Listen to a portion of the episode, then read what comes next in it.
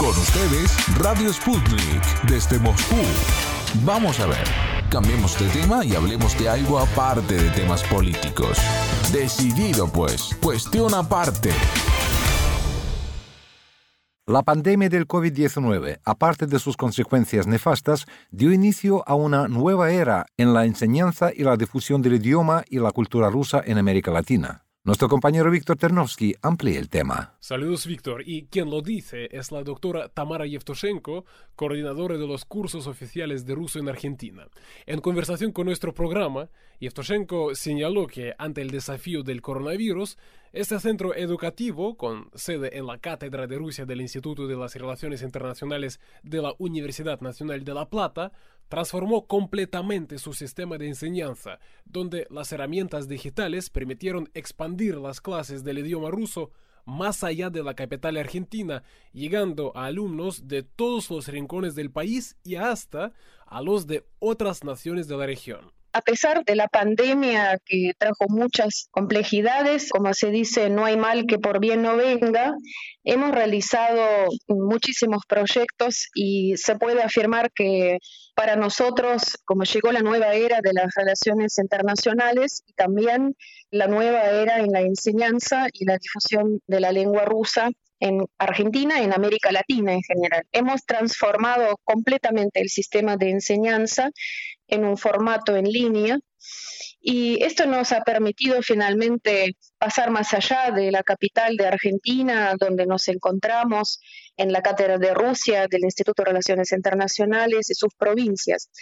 Anteriormente, nosotros para realizar algún evento cultural en una lejana provincia argentina requería meses de preparación, un gran costo económico para ambas partes y el nuevo modelo de formación en línea nos ha permitido formar a personas en los rincones más remotos de Argentina y salir completamente a nuevo lugar, ¿no? Internacionalmente. Nosotros en este momento enseñamos no solo alumnos de Argentina, sino también alumnos de Bolivia, Perú, Paraguay. Este año, bueno, tuvimos la posibilidad de conocer más alumnos, las universidades de Paraguay, Uruguay, de diferentes partes de Argentina, que fue antes completamente imposible, ¿no? También no había necesidad de transportar pesados libros de textos en cajas, es lo que hacíamos, enviábamos por el correo y ahora tuvimos que prepararnos para los nuevos desafíos. Estos desafíos eran bastante serios para todo el equipo. La pandemia supuso una revolución en todo el sistema de la enseñanza. Y hemos logrado realmente muchos, muchos éxitos. Y mm, para empezar, tenemos cada vez más alumnos. Creo que aumentó más de seis, seis veces la cantidad de alumnos. Yo diría que un desafío principal es la capacitación de los docentes nuevos y creo que en futuro, con este formato online, tenemos que pensar en la formación de los jóvenes, jóvenes argentinos, que puedan promover la cultura rusa enseñando el idioma. Porque por ahí hay muchos que enseñan ruso, pero no tienen cierta preparación, en particular preparar para el examen internacional. Y también vemos el gran interés de los argentinos que no tienen raíces ¿no? rusos, que quieren relacionar su vida con el idioma enseñando el idioma, viajando a Rusia. Y para destacar hemos llevado este año, para que tengan idea, más de 25 eventos culturales online. Si comparamos lo que estábamos haciendo en la cátedra de Rusia de manera presencial, era imposible físicamente. Y nuestro objetivo en este momento no solo es la enseñanza de idioma, sino dar una visión sobre Rusia es un estudio integral complejo sobre Rusia que incluya las clases de ruso y también las charlas culturales sobre Rusia en el contexto histórico, económico, cultural. Y este proyecto realmente ha tenido mucho éxito, de hecho que la nueva metodología online y los materiales didácticos que estamos elaborando durante un año y medio nos permitieron avanzar muchísimo con el contenido de los programas según marco común europeo. Y eso demostró mucho en los conocimientos de los alumnos que se prepararon para el examen internacional y pese a las dificultades de la pandemia, hemos podido realizar este examen de manera presencial. Quiero destacar que inclusive aún los institutos instituciones serios europeos como Goethe, por ahí Allianz Francés, no pudieron realizar el examen presencial y nosotros pudimos hacer examen internacional con ayuda obviamente que de la Universidad Estatal de San Petersburgo, eh, que apoya todos nuestros proyectos y ya estamos llevando a cabo muchos proyectos fructíferos con ellos varios años y pudimos realizar este examen online y también de manera presencial. Online se presentaron los alumnos que estuvieron en otros países y no pudieron estar en Argentina por diferentes razones. Inclusive era una alumna de Colombia también había chicos muy jóvenes, es otra tendencia que quiero destacar, que cada vez estudia más ruso, muy jóvenes, adolescentes. Este año fue también un gran desafío para nosotros la elaboración de la metodología para los adolescentes. Tenemos un alumno más pequeño en los cursos oficiales de ruso que tiene cinco años y enseñar a un chico de cinco años online también es un gran desafío. También se formaron varios cursos de los chicos de 8 a 14 años. Es todo nuevo en nuestro trabajo y ante nosotros, bueno, fueron realmente objetivos muy serios cómo encarar todos estos proyectos para no perder alumnos y darles lo mejor para que puedan avanzar online. Y para eso empezamos a cambiar completamente el sistema de la enseñanza. Ya online no se puede aplicar los mismos métodos que se usa en el aula de ningún modo.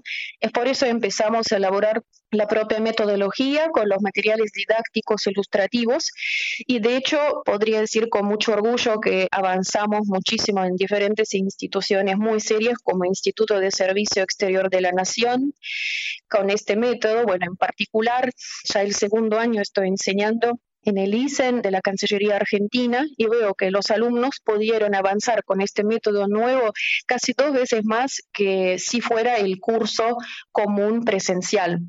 Por eso puedo destacar realmente el rol de estos materiales, este acceso, de hecho por eso digo es la realmente revolución en lo que es la enseñanza. La pandemia nos trajo estos cambios, la revolución en la enseñanza de idioma ruso. También hemos preparado inclusive algunos funcionarios de la Cancillería durante esta pandemia que fueron después a Rusia, viajaron a Rusia y tuvieron la posibilidad de probar esta nueva metodología. Yo ni siquiera tuve que ir de manera presencial a la Cancillería. Bueno, todo este proyecto funcionaba online y dio realmente muy buenos frutos y esperemos que el año que viene varios diplomáticos se van a presentar para el examen internacional. El examen internacional es quizás uno de los más importantes para ver cómo los alumnos saben el idioma, porque es el único instrumento, la única herramienta que muestra el nivel que tiene el alumno ¿no? de idioma. Y este certificado que otorga la Universidad Estatal de San Petersburgo permite también a los alumnos salir de manera laboral, por ejemplo, ¿no? Hay chicos jóvenes que ya ponen la meta de estudiar ruso con nosotros y después viajar a Rusia. Cada vez yo diría que las metas son más concretas de los jóvenes. Son nuevas realidades ¿no? de la enseñanza de idioma ruso y estos certificados de aprobación de examen estatal eh, en ruso, emitido por la Universidad Estatal de San Petersburgo, permite a los alumnos recibir trabajo afuera, en otros países e inclusive permiten ingresar a diferentes universidades, tanto pueden ingresar a las universidades rusas, si ellos tienen nivel B1, no tienen que hacer el curso preparatorio que es obligatorio en las universidades rusas. Entonces ellos presentando este certificado avalado por la Universidad Estatal de San Petersburgo, viajan directamente y empiezan la carrera. Algunos alumnos necesitan este certificado para su desempeño laboral en Argentina. Cada vez hay más empresas que quieren tener por ahí bilingües o los alumnos que tengan buenos conocimientos de idioma ruso y presentan este documento. Hay que destacar que el rol de la Universidad Estatal de San Petersburgo en la promoción del examen es, es un líder indiscutible y nos entregaron los certificados. Bueno, el examen realizamos el 25, el 26 de noviembre, para que tenga idea, y eh, los resultados del examen ya en dos semanas tuvieron los alumnos y en la forma digital tuvieron los certificados. Falta solo recibir el original, que quizás ya los chicos lo van a recibir después de las fiestas. La gente es muy diferente que estudia ruso. En particular, hay gente que estudió en Rusia. Eso también quiero destacar que el nivel más alto que logramos realizar en nuestra institución es nivel C2. Es el máximo. Lo que se puede dar es un nivel de un nativo, ¿no? Y no solo nativo, con un nivel alto cultural y académico. Bueno, y ya tenemos en nuestra práctica, el año pasado dio doctor Andrés Servin, este año también se presentaron diferentes personas, inclusive aún una médica que estudió en San Petersburgo, es dermatólogo, se recibió en la Universidad Estatal de San Petersburgo, pero ella quería tener cierto volver y un poco y repasar el idioma y tener algún certificado que le acredite su nivel de idioma. Y también muchos jóvenes que planean realizar o por ahí realizar diferentes actividades a Rusia. Hay una tendencia muy interesante. Cada vez más personas quieren viajar a Rusia con el fin de la formación académica y también vivir en Rusia. Creo que a este formato también mucho agrega los medios es un poderoso catalizador ¿no? para la promoción de la cultura, los medios últimamente. Y mm, bueno, inclusive Sputnik hace un rol crucial en la difusión de la cultura rusa y nuestros alumnos también tienen acceso a diferentes medios en español y gracias a eso tienen ciertas ideas lo que es Rusia y tienen sus ideas imaginaciones, pero bueno, todos quieren viajar a Rusia. Sin ninguna duda que el papel de Rusia, con toda la crisis en la escena mundial, con la crisis sobre el coronavirus, ¿no? el desarrollo de la vacuna Sputnik, que también causó muchísimo aprecio a Rusia cuando Rusia mandó las vacunas, ¿no? la compra de lotes por parte Argentina de la vacuna rusa, también acá se produjo el concentrado ¿no? para la vacuna, la ayuda humanitaria de Rusia a muchos países. Yo creo que una imagen de Rusia como aliado, como hermano mayor, yo diría, es lo que también enamoraba de Rusia a muchas personas. Querían estudiar el idioma. Y también yo diría que la pandemia también abrió acceso, como la gente tenía mucho tiempo libre, entonces una amplia gama de fuentes de video, audio ruso, subtitulados en español, que cada vez aparecen más, todo esto contribuyó a la imagen de Rusia en América Latina. Y esta imagen es ciertamente muy positiva, no hay estereotipos negativos y falsas por ahí percepciones de Rusia como en Occidente. Por eso para nosotros yo digo que es, es un gran placer poder trabajar en este continente difundiendo la cultura rusa porque lo hacemos con mucho placer y sentimos realmente un gran feedback de la gente que valora y siente profundo amor por nuestra cultura. Es interesante que la serie de animación Maya y Oso prácticamente explotó las redes en América Latina. Es otra tendencia, ¿no? Los argentinos asocian el nombre Maya, por ahí en el curso ustedes dan el nombre y con el dibujo animado ruso tienen estas asociaciones, ¿no? También Netflix. Por Netflix miran muchas series sobre Rusia y así se enteran de otras cosas sobre Rusia. Pero por todos lados es Rusia. Eso también es muy, muy importante destacar que cada vez más Rusia ocupa quizás más, más interés, causa entre los más jóvenes, ¿no? Y numerosas aplicaciones para enseñar ruso para niños a partir de 8 años. Posteriormente, inclusive a sus padres nos han obligado a reconsiderar radicalmente los métodos de nuestro trabajo. Es por eso empezamos a elaborar completamente otros materiales, como le, le había comentado. Y el periodo de pandemia unió muchísimo, muchísimo la gente entre profesores, alumnos. Había muchos argentinos que estaban con depresión por la pérdida de seres queridos en medio de un aislamiento, ¿no? Y estas clases fueron realmente una alegría para el alma para muchos. Y para nosotros también fue un incentivo y muchísima responsabilidad de brindar a nuestro alumnato lo mejor de nosotros para dar realmente conocimientos sobre Rusia. Y como le había mencionado, que no es sobre solo idioma. Por eso a partir de este año estamos elaborando los cursos bien integrales sobre Rusia, que incluyan mucha información sobre Rusia, encuentros con diferentes personas, los traductores de diferentes obras, por ejemplo, el aniversario de 200 años del gran escritor Fyodor Mikhailovich Dostoyevsky. Realizamos varios eventos dedicados al gran escritor. Los alumnos han preparado la lectura de fragmentos de la obra El crimen y castigo. Nos hemos encontrado con el literario Omar Lobos, que también dio la charla para nuestros alumnos. Hacemos las presentaciones de los libros sobre Rusia. Cada vez más hay más trabajo. Sinceramente es como tenemos la fatiga crónica ya al final del año y por otro lado realmente es un placer que cada vez más nos valoran desde que tenemos los alumnos que son miembros del Ministerio de Asuntos Exteriores de Argentina, diferentes universidades que piden asesoramiento sobre la cultura. Yo diría que la cátedra de Rusia últimamente se ha convertido en como mini embajada, ¿no? Yo diría sí porque nosotros tenemos que tratar los temas absolutamente diferentes, desde ayuda a los padres y chicos adoptivos rusos, su adaptación en Argentina, la formación de sus padres, porque algunos adoptan chicos sin tener conocimientos lo que es cultura rusa. Y necesitan apoyo psicológico, ¿no?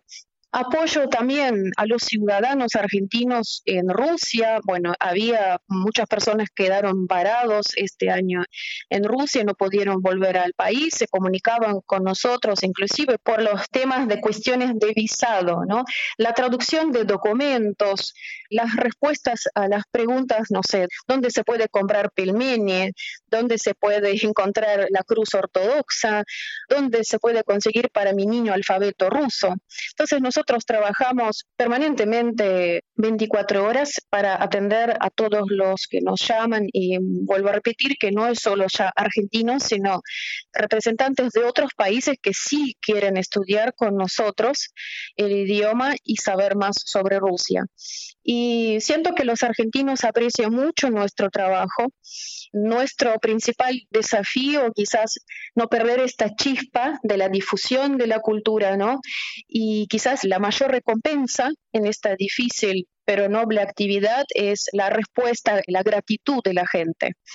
Y la cantidad de proyectos, sinceramente, este año que hemos realizado es impresionante y creo que vamos a crecer más y lo más importante que nuestra presencia es muy bienvenida y altamente apreciada por las instituciones oficiales de Argentina, también de las entidades públicas argentinas.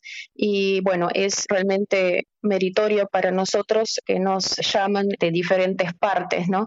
Inclusive también los estudiantes de Ecuador, tuvimos estudiantes de Ecuador, Paraguay, Chile, y enseñamos inclusive a los alumnos argentinos que viven en este momento en otros países, por ejemplo, Dubái, Israel. Y los alumnos argentinos optan por comunicarse con nosotros y estudiar el idioma con nosotros y no, por ejemplo, con las instituciones en los países donde residen en este momento. Bueno, esto le quería comentar, Víctor. Creo que el potencial de las relaciones bilaterales es enorme aumentado a pesar de la crisis y la pandemia que trajo mucha oscuridad por un lado. Por otro lado, en nuestro trabajo, esta revolución completa de relaciones internacionales, no solo revolución quizás para todos los ámbitos, a nosotros nos trajo muchos beneficios porque pudimos desarrollar nuestra cultura mucho más que antes. Antes éramos mucho más limitados. Ahora vamos a crecer como sin límites y sin fronteras.